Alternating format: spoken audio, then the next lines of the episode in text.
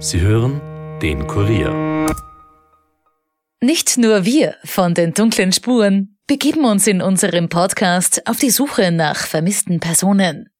Auch Privatermittler Alexander Zorbach ist in dem Mystery-Krimi-Hörspiel Playlist von Audible auf der Suche nach einer vermissten 15-Jährigen. Felin Jagow ist auf dem Weg zur Schule spurlos verschwunden. Anfangs tappt Zorbach noch im Dunkeln, doch auf einmal ändert sich auf Felins Musikdienst die Playlist ihrer Lieblingssongs. Gibt sie so geheime Hinweise auf ihren Aufenthalt? Oder soll Alexander Zorbach in eine Falle gelockt werden? Playlist ist der neueste Psychothriller von Starautor Sebastian Fizek. Zuhören ab 27. Oktober exklusiv auf Audible.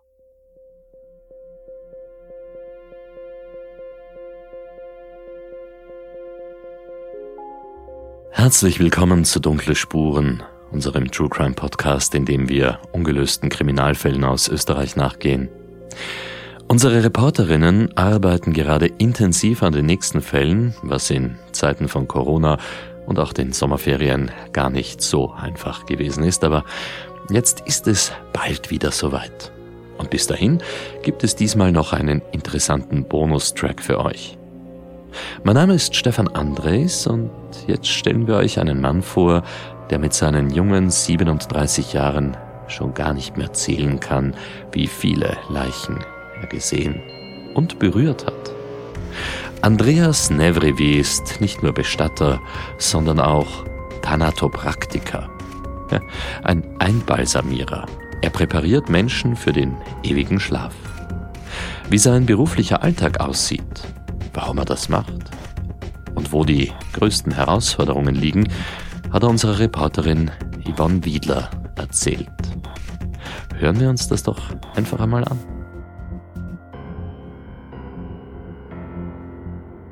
Ich sitze jetzt hier gemeinsam mit Andreas Nevrivi, seines Zeichens Bestatter und auch Thanopraktiker, der uns jetzt ein bisschen über seinen Berufsalltag erzählen wird. Wir sitzen hier im Hauptgebäude der Bestattung Wien, gleich beim Wiener Zentralfriedhof. Danke, dass Sie sich Zeit genommen haben für das bitte Gespräch. Ähm, Herr Nevrivi, können Sie sich bitte kurz vorstellen? Ja, also ich heiße Andreas Nefrevi, Mhm. bin 37 Jahre alt und seit 2009 bei der Bestattung Wien. Hab da begonnen am Zentralfriedhof als Träger, bin dann Arrangeur geworden, der ist für die Aufbahrungen der Trauerfeiern zuständig und danach habe ich dann den Führerschein gemacht für den LKW und bin zum Apo-Dienst gekommen. Und in weiterer Folge habe ich dann eine einjährige Ausbildung zum Thanatopraktiker erfolgreich abgeschlossen und seit zwei Jahren circa mache ich das dann jetzt noch zusätzlich zu meinem Abholdienst. Mhm. Also das heißt, Sie sind quasi klassischer, sag ich mal, Bestatter, was man so Genau. drunter zusammenfassen Mhm. Ja, würde. ja. Sie holen Leichen ab, Sie bringen Leichen zum Ganz Friedhof. genau. Ich stelle leere Särge zu Ja. in Spitäler, Mhm. hole sie dann am nächsten Tag, wenn die Verstorbenen umgebettet wurden, Ja, ab, bringen ja. sie auf den jeweiligen Friedhof. Mhm. Wir holen auch von, natürlich von Heimen ab. Mhm. Wir haben Hausabholungen. Da wird mit Leihsärgen abgeholt, werden dann in Bezirksleichenkammern gestellt und dort bleiben sie dann so lange, bis ähm, das Begräbnis bestellt wurde. Mhm. Dann kommen wir mit dem Originalsarg, betten die Verstorbenen um, ziehen sie um, waschen sie, wenn es notwendig ist und bringen sie dann auf den jeweiligen Friedhof. Okay, also das haben Sie, Sie haben vorher schon, bevor Sie die Thanopraktiker-Ausbildung gemacht haben, auch schon Leichen quasi eigentlich in der Hand Ganz gehabt, genau. kann ja. man sagen. Ja, das ist auch schon im genau. Rahmen des normalen Bestatterjobs. Ja, das ist ganz normal, ja. Sicher. Also Waschen mit, und mit in den Verstorbenen kommt man, ganz genau. Mhm, okay. Das ist die normale Arbeit. Und jetzt kam dann eben jetzt zu guter Letzt noch der Thanatopraktiker Ganz genau. dazu.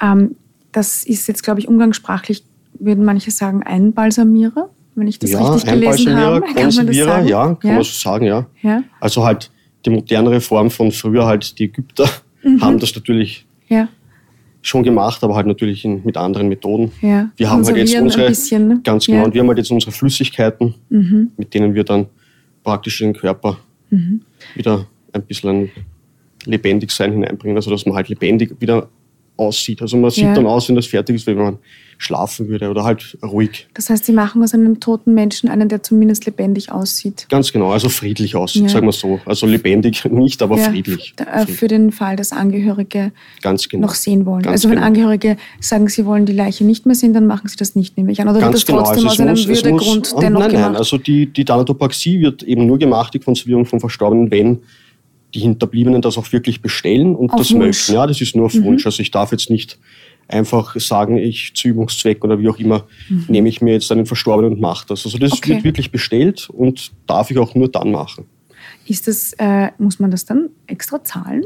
Das wird dann extra Das ist extra, von den verrechnet. Angehörigen zu entrichten. Ganz, ganz genau, ganz genau. Sie Okay. haben dann natürlich die Möglichkeit, eben, dass sie längere Liege- Liegezeiten haben. Also Mhm. wenn wenn es jetzt wirklich einmal zwei, drei, vier Wochen dauern würde, Mhm. dass das Begräbnis stattfinden kann. Vor allem jetzt, wie Corona eben Mhm. ganz stark war, hat man ja auch keine Begräbnisse nicht wirklich machen dürfen. Mhm. Und da hat man halt dann, haben dann mehrere Menschen eben die Thanatopraxie gewählt, dass sie eben halt länger warten können auf das Begräbnis. Dass der Verstorbene halt dann nach einem Monat oder zwei Monaten oder nach ein paar Wochen noch schön Ausschaut. also halt noch, noch, Ja, noch schön erhalten ausschaut Mhm. und eben nicht zu verwesen beginnt.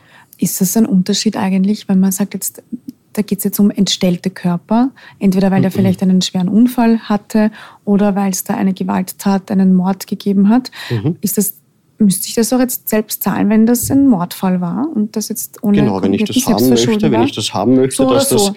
dass das wieder hergestellt wird, Okay. dann muss man das natürlich selber zahlen. Wo genau ist Ihr Arbeitsplatz und wie kann man sich den vorstellen? Also er ist Also als ziemlich genau. Thanatopraktiker jetzt, ja. Also der Arbeitsplatz ist am Zentralfriedhof in der Mhm. Halle 1. Ja. Da finden oberhalb eben die, also im ersten Stock praktisch die, äh, die normalen Bestattungen statt. Mhm.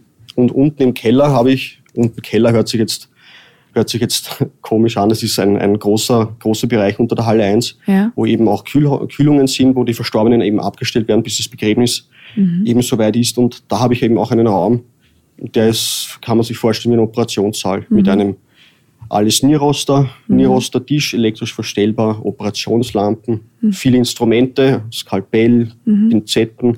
Es gibt halt Fotos alles. von Ihnen in Ihrem Prä Ja, ganz genau, Präparationskammerraum, ganz genau, sage ich ja, einmal. Die genau, hat ja. ja jeder Kurier schon einmal Mhm, gemacht. Ähm, genau, das die ist das, ja. werden wir dann eh noch mal herzeigen. Mhm. Das heißt, das schaut ein bisschen aus, ich habe es mir angeschaut, so, man geht da vorbei an den, an Kühlkammern oder Ganz an genau, man geht an Kühlkammern das schaut vorbei. wirklich aus wie ein Operationssaal mit diesen zwei Präparationstischen, Ganz alles genau, in weiß ganz genau. Und ja, vielen unterschiedlichen Schränken mit Instrumentarien drinnen. Ganz genau, ganz da genau, kommen wir dann ja. eh noch kurz drauf zu sprechen. Mhm. Ähm, können Sie jetzt noch einmal beschreiben für Hörer und Hörerinnen, die noch nie was von einem Thanatopraktiker gehört haben, was genau machen Sie? Also das bekommen Sie, jetzt sagen Angehörige, angenommen, da war jetzt ein schwerer Unfall oder ein Gewaltverbrechen, Oder normal wie auch immer, verstorben, ja. oder normal verstorben Mhm. und die Leiche ist jetzt aus irgendeinem Grund nicht mehr besonders schön und da Mhm. muss ein bisschen was gerichtet werden. Jetzt sagen die Angehörigen, wir wollen bei der Beerdigung einen offenen Sarg haben, wir wollen den Menschen nochmal sehen, wir wollen uns würdevoll verabschieden. Ähm, Mhm. Bitte richten Sie die Leiche dementsprechend her. Und äh, wie schaut dann wirklich konkret aus, was Sie tun ab diesem Zeitpunkt? Also ab dem Zeitpunkt sieht es so aus, dass ich mit den Verstorbenen einmal ähm, mit Hilfe eines Kollegen oder eines Kranes, den ich habe, ähm, den Verstorbenen auf meinen Tisch lege Mhm. und ihn einmal entkleide Ja? und mir dann einmal ansehe, hat der, der schon Operationen oder woran ist er gestorben. Ich habe dann auch eine Anzeige des Todes, wo drauf steht, woran ist er gestorben. Mhm. Ähm, hat er irgendeine Vorgeschichte, dass ich halt eben auch weiß, ist er vielleicht infektiös oder wenn er einen Herzinfarkt gehabt hat oder Arthrose oder sonstige Dinge hat oder, oder Venen, Arterien verstopft sind, verkalkt sind, dass ich halt weiß, dass es da vielleicht beim Initiieren ein bisschen schwieriger werden könnte. Das schaue ich mal alles an. Dokumentiere das dann auch mit Fotos vom Ja. Verstorbenen. Also ich mache immer vorher-nachher Fotos, eben auch zur Sicherheit, dass man eben was in der Hand hat, dass man jetzt wirklich, wenn einmal Probleme entstehen sollten, was bis jetzt noch nicht war, dass man halt dokumentieren kann, ja. Was man gemacht hat. Ganz genau, ja. ganz genau. Mhm. Dann wird der Verstorbene einmal gewaschen, Mhm. weil egal ob jetzt normal verstorben oder Unfall, wie auch immer, es kann immer passieren, dass man, dass irgendwelche Körperflüssigkeiten austreten Mhm. aus allen Öffnungen. Das wird einmal gewaschen.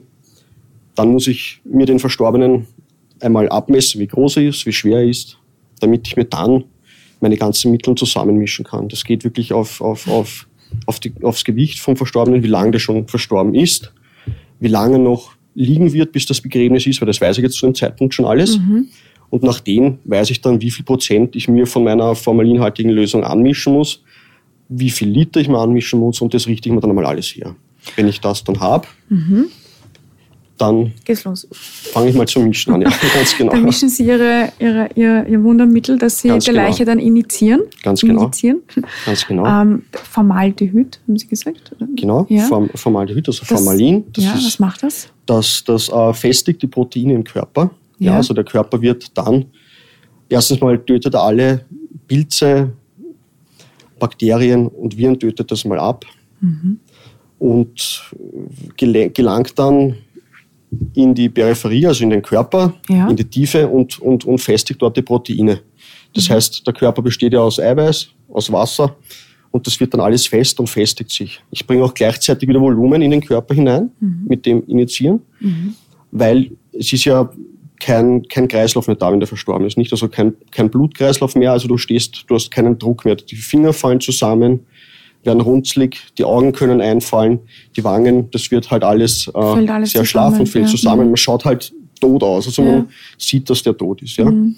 Und durch dieses Einbringen dieser Mittel und auch der richtigen Menge bringe ich in den Körper wieder Volumen. Mhm. Und durch das Formalin festigt sich der Körper dann nachher auch und bleibt in dem Zustand. Also es fällt dann nachher nicht mehr ein. Mhm. Es schaut danach wieder aus, wie wenn der Mensch halt nur schlafen würde. Mhm. Im besten. Also in der, im, best, im besten Fall schaut es danach so aus, als wenn er schlafen mhm. wird. Also friedlich. Das heißt, diese, diese, die Injektion von diesem Mittel ist einmal ein Schritt, der immer gesetzt wird? Der muss immer gesetzt werden, genau, weil genau. da sind nämlich auch noch Farbstoffe drinnen, dass mhm. der Körper wieder Farbe kriegt, weil normalerweise ist mehr dann weiß, gräulich oder mhm. hat eben Hämatome, blaue Flecken. Das geht alles dadurch auch die weg. Würden, gehen dann mit den ganzen Mitteln wieder weg. Okay. Also das Wasser natürlich auch dabei, also mhm. mit dem füllt man dann praktisch den Rest auf. Mhm. Und das gibt dem Körper wieder Farbe und Volumen. Okay, das ist mal das eine. Und dann gibt es ja noch wahrscheinlich ganz individuell Dinge, die gemacht werden müssen, äußerlich je nachdem, was da vorgefallen ist. Ob Ganz jetzt, genau. wie gesagt, wenn es ein natürlicher Tod war, ist wahrscheinlich was anderes, als wenn da irgendwo Schnittverletzungen vielleicht sind oder ähm, Genau, oder obduziert. Immer. Wenn jemand obduziert worden ist, muss ja. man das natürlich auch wieder. Da ist er natürlich offen gewesen. Alles, und, ja, muss mhm. man dann auch wieder öffnen und muss man halt ähm, dann von innen alles initiieren. Man muss sich vorstellen, es ist ja dann alles durchtrennt, ja. alle Arterien. Und ich kann mir da nicht eine raussuchen mhm. und da hinein initiieren. Ich habe da keinen Kreislauf mehr. Das heißt, ist dann natürlich auch ein größerer Aufwand, dauert mhm. dann natürlich auch länger. Mhm. Okay, das heißt, so obduzierte Leichen sind, sind eigentlich ganz viel Arbeit dann für Sie, ja, wenn ich das mhm. richtig ja, verstanden ja, habe. Okay. schon. Und initiiert, wo wird das dann, wo wird das initiiert? in eine Arterie. In also man, unterschiedliche man, Arterien. Okay. Man, Im besten Fall sucht man sich die, die Arterie carotis, also die Halsschlagader. Mhm. Die wird eben vorsichtig hinauspräpariert mhm. und in die wird dann eine Kanüle gegeben und dann wird eben Blut gegen das formalinhaltige Gemisch ausgetauscht. Okay. Also es ist wie eine Dialyse bei einem, mhm. bei einem Dialysepatienten, wo mhm. eben die Blutwäsche mhm. passiert. In Stimmt. dem Fall kommt halt das Blut aus dem Körper hinaus, mhm. wird separat dann in einem Auffangbehälter mhm. gesammelt und stattdessen wird das formalinhaltige Gemisch eingeführt. Wie lange hält das dann? Circa bis zum Begräbnis oder wie lange danach? Das kann noch? ich mir anhand eben des Gewichts ja. ähm, und, und an der Körpergröße eben ausrechnen, mhm. wie viel Prozent mhm. ich von diesem Formalin mhm. eben in meine ganze Mischung hineingebe und dann kann ich den, könnte ich den, darf ich aber nicht, für immer auch haltbar machen. Also dass der wirklich ganz fest wird. Aber das dürfen wir nicht. Wir sollen es so berechnen, ah. dass man das, dass der eben nach einer Zeit schon zu der, der, der, der, Verfall mhm. beginnt. Ja, also man darf jetzt nicht okay, unendlich. Aber es wäre theoretisch möglich, dass die Leiche dann immer möglich. schön schlafend ausschaut und nie zum Verwesen beginnt? Ja, also wahrscheinlich in 100 Jahren irgendwann schon einmal, aber es wird schon ziemlich lang so halten, ja, weil das wird, mhm. der Körper würde wirklich steinhart werden. Also das, mhm. ja. Okay. Aber wie gesagt, das darf man nicht. Das okay. muss man so machen, dass das dann auch wirklich nach dem Begräbnis ein paar Jahre noch. Okay. Also dass der dann eben mhm. der Verfall beginnt, der normale Verfall. Mhm. Und was haben Sie sonst noch so für Instrumentarien? Also wie gesagt, das war jetzt diese, diese Flüssigkeit, aber wenn Sie da eben zum Beispiel, keine Ahnung, Schnittwunden versorgen müssen oder ja, also wenn jemand eine, keine Ahnung, ich weiß jetzt, das Gesicht komplett deformiert ist, weil er einen schweren Autounfall hatte mhm. oder so. Was mhm. sind da so die üblichen Werkzeuge, die also Sie man, brauchen? Man muss einmal von dem ausgehen, wenn, wenn ich jetzt weiß, dass derjenige einen schweren Autounfall hatte oder, oder Selbstmord begangen hat oder, oder wie auch immer, dann schaue ich mir den einmal vorher an. Mhm. Dann fahre ich mal dorthin, wo der eben in der Kühlung, wo er eben liegt oder in dem Spital und schaue mir mal an, ob ich ihn überhaupt machen kann. Weil natürlich, wenn kommt Kopf komplett zerstört wäre oder, oder dann kann man da vielleicht gar nichts mehr machen. Also man muss von, schon vorher mal schauen, bevor man den Hinterbliebenen sagt, ja, machen wir, kein Problem, und sie dann eigentlich enttäuscht. Also, aber wenn es so wäre und ich könnte es machen, dann habe ich meine verschiedenen Techniken, die ich gelernt habe. Ich habe ähm, eben Nadel und Faden. Ich mhm. kann Dinge wieder zusammennähen oder annähen. Mhm. Ich habe Wund, ich habe Wachs. Also ich kann dann, wenn ich mit dem Initiieren fertig bin, ähm, ganz genau, wenn ich Platzwunden oder dergleichen mhm. habe, kann ich die ausmodellieren mit dem Wachs mhm. und kann es dann überschminken. Ja, viele Möglichkeiten. Ähm, ich kann anhand von Zellstoff oder Papier kann ich eben wieder formen, dass ich jetzt sage, ähm, wenn bei einem Obduzierten die Zunge zum Beispiel fehlt und der Hals eingefallen ist, kann ich da zum Beispiel Zellstoff hineingeben, dass es wieder eine Form bekommt. Mhm. Dann Augenkappen, dass die Augen wieder ein, eine schöne Form haben und eben nicht so eingefallen sind. Das sind Augenkappen? Das sind so Plastikkappen, die haben auf einer Seite so kleine Häkchen, wieder ja, Häkchen, ja. und die setzt man unter das Augenlid. Mhm. Somit hat das Auge auch wieder eine schöne Form ah, okay. und bleibt auch gleichzeitig geschlossen. Mhm. Ja, okay. das sind halt diese Möglichkeiten, die ich habe. Dann eben mit den verschiedenen Mitteln, die ich habe, verschiedene Farbe einbringen oder halt eben verschiedene, verschiedene Längen von Haltbarkeit erreichen. Mhm. Also okay. Also diese Möglichkeiten habe ich. Ähm, warum machen Sie das eigentlich? Ich bin gefragt worden von ja. meinem Chef, ob ich mir das vorstellen könnte, mhm. weil ich habe früher schon gerne zugesehen. Ja, es ist spannend, es ist interessant. Mhm. Und mir gefällt es aus dem Grund, weil ich mir denke, die Hinterbliebenen, die möchten noch einmal in den Sarg hineinschauen und wenn es mhm. so ganz kurz ist und wenn die dann da drinnen eben jemanden vorfinden und sagen, schau, wie friedlich der ausschaut, schau, der schaut aus, wie wenn er da schlafen wird, dann ist das für mich schon mhm. sehr toll. Ja. Und und, und, und habe ich auch schon selber miterlebt, dass mhm. ich bei dem Begräbnis dabei war, wo ich auch den Verstorbenen konserviert habe mhm. und die Hinterbliebenen waren am Anfang sehr traurig und haben geweint und haben dann auch in den Sarg hineingesehen. Und wie sie dann gesehen haben, dass er eigentlich ganz friedlich in dem Sarg drinnen liegt, mhm. sogar einen leichten, einen, einen, einen, einen freundlichen Gesichtsausdruck hatte, leicht gelächelt, sag ich mal. Das war halt. Haben Sie ihm das gezaubert Fall, quasi? Nein, das, das, Lächeln wenig, aber es hat halt, er hat halt sehr friedlich ausgesehen. Und ja. dann waren sie eigentlich sehr beruhigt. Mhm. Ich glaube, das war die Gattin. Mhm. Und da sieht man halt dann schon, dass man ihn dass, so in Erinnerung wirklich, behält auch. Ganz genau, dass man mhm. da wirklich was bewirken kann. Vor allem, man hat halt immer vorher, nachher. Also man sieht, dass das wirklich was bringt. Ja. Also er schaut dann nachher wirklich nicht mehr tot aus. Er schaut dann wirklich friedlich aus, wenn er schlafen wird. Sie haben gesagt, Sie haben ja so und so in, auch im Zuge Ihrer Bestattertätigkeit auch immer wieder Leichen schon gesehen, in der Hand mhm. gehabt. Ähm, ist das mittlerweile was ganz Normales für Sie oder gibt es immer noch Momente, wo Sie sagen, ui, Nein. schwer anzuschauen oder es, es, weiß ich nicht, also ich bin, das habe ich eh schon, habe ich schon öfter gesagt, das, ja. das, kann man vielleicht so nicht verstehen, aber für mich ist es ganz normal. Mhm.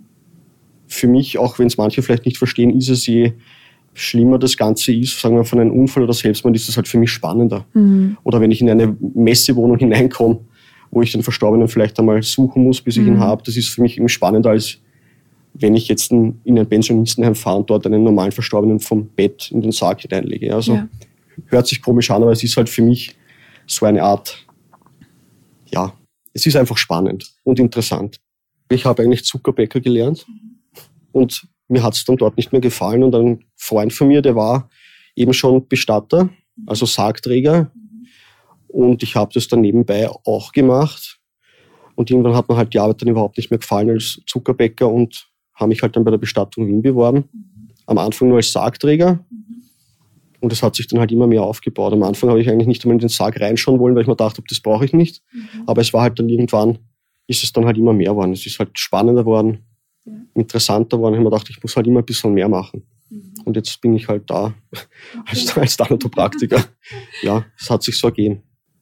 Können Sie ungefähr abschätzen, wie viele äh, Leichen im Jahr Sie da ungefähr so thanatopraktisch behandeln? Hm.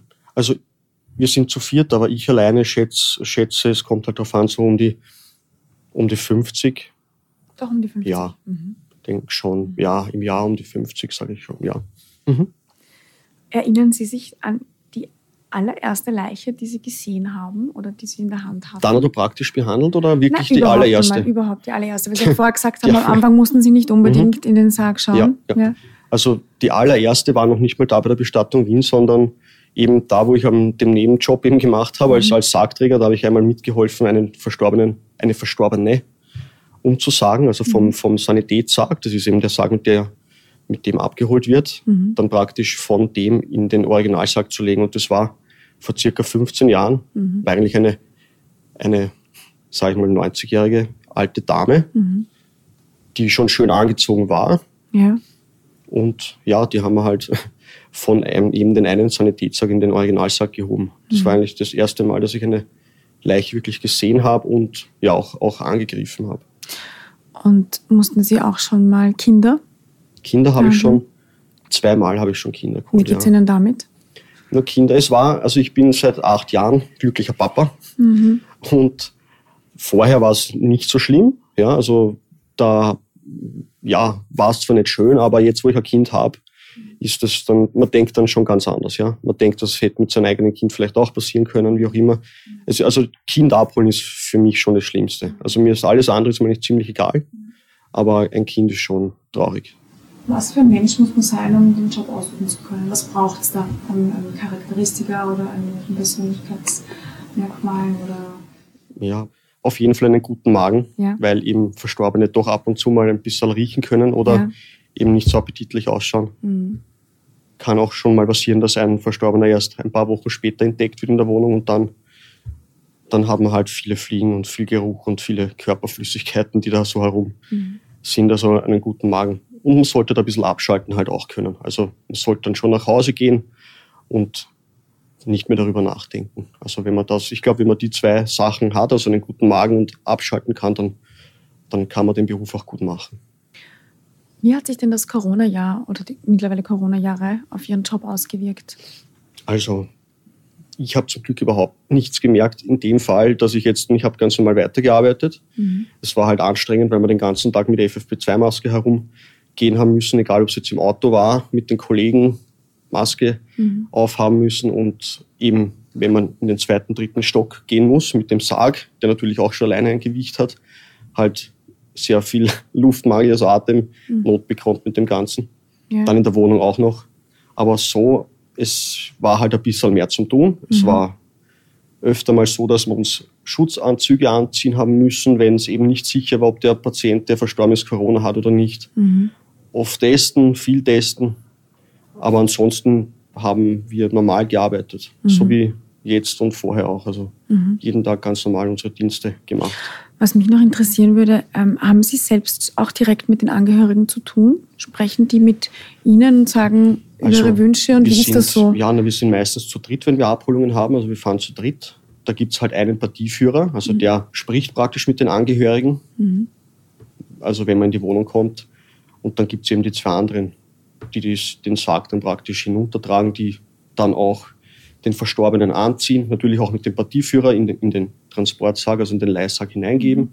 Aber ansonsten sprechen, ja, kommt schon vor, Mhm. dass man mit den, also Ja, ja, kommt halt dann darauf an, wer der Partieführer ist. ja, Der Partieführer spricht und die anderen zwei machen dabei die Arbeit. okay. Und ähm, jetzt haben Sie gesagt, man, Sie mussten da ja für diese Thanatopraktiker-Ausbildung quasi eine eigene Zusatzausbildung machen. Mhm, Ganz genau, ja. Die hat ein Jahr gedauert. Die hat ein Jahr richtig? gedauert. Was lernt man da genau und wie die schwer ist das? Also ich habe die in Graz gemacht, Ja, die Ausbildung auf der Universität. Und es ist wie eine kleine Doktorarbeit. Man lernt halt wirklich Mhm. alles über den Körper, mhm. viel Latein. okay. Man hat praktisch natürlich auch viel. Ist, da war ich auf der Anatomie in Graz. Mhm. Dort haben wir eben die Verstorbenen gehabt, auf denen wir eben üben durften. Ja, körpermäßig, also Blutkreislauf über alle Organe, die im Körper sind, über Muskeln, Knochen, Nerven. Mhm. Es sind viele Sachen auch dabei, die man eigentlich so nicht mehr brauchen würde. Bei den Nerven braucht man eigentlich nicht mehr bei den Verstorbenen zu wissen, weil die funktionieren eh nicht mehr. Mhm. Aber wichtig war halt der Blutkreislauf, Mhm. dass man halt einmal ein Verständnis für den Körper bekommt Mhm. wenn man da eben hineinsticht oder hineinschneidet, wo man da hinkommt, wo was ist eben. Mhm. Ja, Und wahrscheinlich auch, Sie haben es vorher gesagt, über Krankheiten auch. genau über Krankheiten natürlich dann auch Chemikalienkunde, weil man ja dann doch auch mit Formalin und den ganzen giftigen äh, Substanzen herum äh, mischen darf. Ja. Dann haben wir Schminkkurse gehabt, weil natürlich Verstorbene ja auch geschminkt werden müssen. Also jetzt nicht so, wie man sich vorstellt, ähm, dass man zum Opernball am Abend aufs, ins Theater gehen kann, sondern halt normal schminken, dass der Körper, das Gesicht, die Hände, was halt wirklich am wichtigsten am ganzen Körper sind, weil das Ja. sehen ja die Hinterbliebenen dann im Endeffekt auch, Ja. dass man da wieder Farbe hineinbringt, dass das alles wieder ein bisschen durchblutet ausschaut mit roter Farbe und, und, und halt normalem Make-up. Mhm. Was hat es noch gegeben? Ethik. Da war dann meistens war immer ein Pfarrer bei uns, der hat mit uns über Ethik, über alles gesprochen. Ja, es, waren, es war sehr, sehr vielschichtig. Ich wollte gerade sagen, es klingt aber nach einer Ja, sehr interessanten ja. Ausbildung. Aber halt ein Jahr wirklich sehr, sehr viel lernen und viel, sehr, oder? Ja. sehr viel. Also Ja. ich habe jeden Tag, wirklich jeden Tag drei Stunden auf jeden Fall gelernt, weil sonst hätte ich das nicht geschafft. Also das war ein Jahr wirklich sehr, sehr viel Intensiv. Lernen. Ja, sieben Und Tage die Woche. steht da am Ende eine Prüfung oder eine Arbeit, ja, die man schreiben man, muss? Da hat man dann nachher eine praktische Prüfung, Mhm. eben auch auf der Anatomie in Graz, wo man eben an einem Verstorbenen eben das dann macht, was man das ganze Jahr gelernt hat. Dann hat es noch eine theoretische Prüfung gegeben. Das sind eben Gerichtsmediziner, ein Dozent, ein Doktor, die sind halt dann alle da gesessen vor mir. Ich auf der anderen Seite des Tisches bin eben über eine Stunde gefragt worden, wie und was am Körper, wo auch immer, halt die ganzen Sachen, Mhm. die ich halt gelernt habe das Jahr. Dann habe ich noch eine Schminkprüfung gehabt. Mhm. Ja, und eine schriftliche Prüfung. Ja, also es waren, es waren wenn man es nimmt, vier, vier Prüfungen Mhm. auf zwei Tage verteilt. Okay. Ja, also es war, es war sehr schwierig. Aber alles erfolgreich. Alles erfolgreich. Ja, sonst Ja. dürfte ich halt nicht Vielleicht haben machen. Sie eine Wiederholungsprüfung gehabt. Nein, nein, zum Glück nicht. Wir haben alle, alle, was wir das gemacht haben, bestanden. Sehr gut. Ja. Können Sie sich an Ihren schwierigsten Fall unter Anführungszeichen erinnern, wo Sie sagen würden, das war die Leiche, die für Sie die größte Herausforderung war? Und wenn ja, aus welchen Gründen? Also, ich meine, die schwierigste, die schwierig, der schwierigste Verstorbene war gleich mal der allererste, weil der war eben auch obduziert und wie gesagt, die, das ganze Jahr bin ich ja immer mit meinem Kollegen unten gewesen und, und der hat mir das eben immer gezeigt und hat mit mir geübt, ist dann eben gestanden und hat gesagt, na, das musst du so machen und so machen und hat dann im Notfall auch eingegriffen. Und an dem Tag, der erste Tag halt eben, bin ich da alleine gestanden und habe ja, das und habe halt dann herumwerken müssen und das war halt dann schon Also das sehr lange. Da bin allererste ich- Mal eigene ja, Verantwortung. ja, da habe ich neun, neun Stunden bin ich da gestanden, eigentlich ohne Pause, weil ich war so nervös von Anfang bis Ende, dass ich auf das ganz vergessen habe. Ja, schwierig. Ja. Es kommen ab und zu, es kommen ab und zu Verstorbene, wo du dir denkst, das wird heute einfach. Der schaut eigentlich, der, der ist erst vor ein paar Tagen verstorben. Der schaut gut aus, sage ich mal, ja. Und genau der ist dann der, der was da Probleme macht. Weil dann wird vielleicht der linke Arm wird nicht schön, aber der muss ja natürlich auch schön werden, weil der durch Verkalkung eben kein, kein, kein Mittel durchlässt. Ja. Jetzt muss ich dann da halt noch extra herumarbeiten. Also es ist immer was anderes. Also Oder- eigentlich kann man es vorher nie wissen. Ganz genau. Ja, es ist eigentlich, ich, ich vergleiche es immer so, außer es ist jetzt wirklich ein schwerer Unfall oder ein Selbstmord oder ein Mord, wo man wirklich sagt, den muss man sich vorher anschauen, weil ich da noch nicht weiß, ob ich den machen kann. Aber ansonsten ist ist eigentlich so wie ein Überraschungsei. Ich komme in der Früh hinunter, eben am Zentralfriedhof in die Halle 1, gehe in die Kühlung hinein, hole den Leihsack hinaus und mache ihn auf. Und dann sehe ich, was mich erwartet. Also es ist halt jeden, jedes Mal eine Überraschung. Und da ist gar kein unangenehmes Gefühl mehr dabei, so einen Leichensack aufzumachen. Nein, es ist, nein. Der nein. Geruch ist da mittlerweile für Sie oder nehmen Sie da irgendwas dagegen? Nein, gar das- nichts. Nein, das also ist- ich, okay. ich vertrage das, also mich stört das überhaupt nicht. Wie schon würden Sie Ihren Leichengeruch beschreiben? Ich habe das zum Beispiel noch nie selbst gerochen. Schwierig. Das, ähm, das ist ganz ein eigener Geruch. Das sagen alle. Ähm, Süß, süß, süß, es ist verschieden. Süßlich oder faule Eier oder. Hm. Das, man kann das wirklich nicht beschreiben, wenn man das nicht selber mal gerochen hat. Das ist, ich höre immer nur, wenn man es riecht, dann weiß man, dass es das ist. ja, weil Aber- man den Duft einfach noch nicht kennt. Hm. Also wenn, wenn ich jetzt wo in ein, in ein Stiegenhaus hineingehe und ich weiß, der liegt schon länger dort, das, das riecht man sofort. Hm. Ja, also man riecht, es ist ganz ein eigener Geruch. Das kann man mit nichts beschreiben, das kann man nicht mit, mit einem Stuhlgang oder sonst in der Richtung beschreiben oder mit, Mhm. Ja. Mhm. nein, es ist, ich, das, muss man, das muss man selber riechen, dann weiß man es, dann aber beschreiben, schwierig. Aber Sie sind nach wie vor, äh, merke ich, sehr begeistert von Ihrem Job. Ja, ich ist auch bin auch Job. Mhm. stolz darauf, dass ich das machen darf, alles. Wobei manche Kollegen, die wollen nicht wirklich drüber reden und weil mhm. das ist denen, kommt manchmal vor unangenehm, aber ich kann mich mit denen voll identifizieren. Also ich finde das super. Ich ist das auch ein Job, den Sie, keine Ahnung, jungen Menschen, die auf Jobsuche sind, empfehlen würden? Ja, sicher, warum nicht? Weil es, es ist was Ausgefallenes, sage ich mal, ja. Mhm. Und es muss ja auch irgendwer machen, weil wenn es mhm. keiner machen wird, dann, ja, das wäre nicht sehr, sehr schön. Das stimmt, ja. Und es ist ein, es ist ein, ein spannender Beruf. Mhm. Und man, man, man lernt viele Sachen kennen, man sieht viel. Man, es, es ist ja nicht nur so, dass wir jetzt nur Verstorbene abholen, wir haben ja auch Kirchenaufbahrungen. Mhm. Und, und, und ähm, ich war zum Beispiel beim Niki Lauder war ich dabei.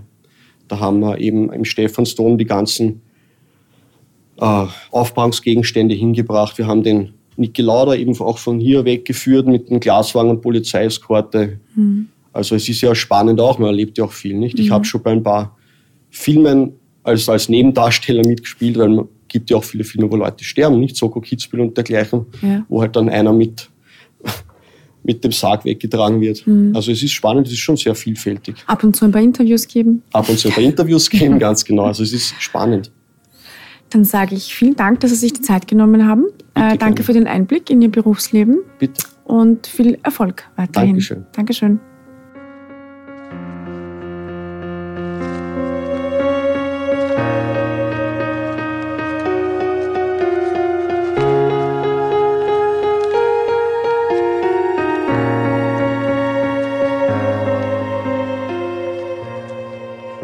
Das war also die Bonusfolge Dunkle Spuren mit dem Thanatopraktiker Andreas Nevrivi.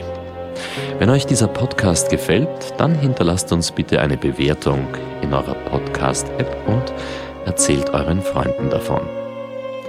Und folgt uns doch auf Instagram. Instagram.com slash dunkle Spuren, wo wir für euch zusätzliches Material zu allen bisherigen Fällen aufbereitet haben. Dunkle Spuren ist ein Podcast des Kurier. Moderation Stefan Andres, Reporterinnen Yvonne Wiedler, Michaela Reibenwein und Elisabeth Hofer.